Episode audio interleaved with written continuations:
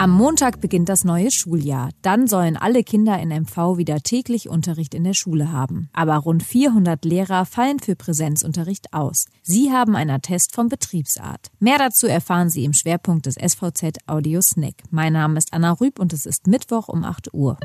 Zunächst die regionalen Nachrichten im Überblick. Strenge Regeln für Urlauber. Bis es eine Bundesregelung gibt, soll ab heute jeder, der aus einem Risikogebiet zurückkehrt, nicht nur zwei Wochen in Quarantäne verbleiben, sondern auch zweifach mit mehreren Tagen Abstand getestet werden. Diese Tests sind freiwillig, können aber die Quarantänezeit verkürzen. Das Land will für die Kosten aufkommen.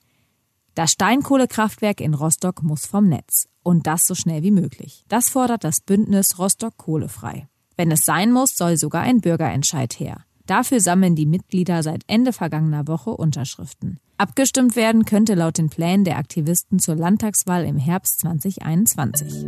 MV plant den Regelbetrieb an den Schulen nach den Ferien wieder aufzunehmen. Es soll nur noch wenige Einschränkungen geben. Dafür sprach sich gestern Ministerpräsidentin Manuela Schwesig angesichts der geringen Corona-Zahlen aus. Für Kinder sei ein regelmäßiger Unterricht wichtig. Mehrere hundert Lehrer werden allerdings für den Präsenzunterricht ausfallen. Der Grund sind Vorerkrankungen. Bislang hatten sich 500 Lehrkräfte deshalb für eine Untersuchung beim Betriebsarzt gemeldet. Etwa 400 werden voraussichtlich vom Unterricht in der Schule befreit. Sie sollen von zu Hause aus arbeiten.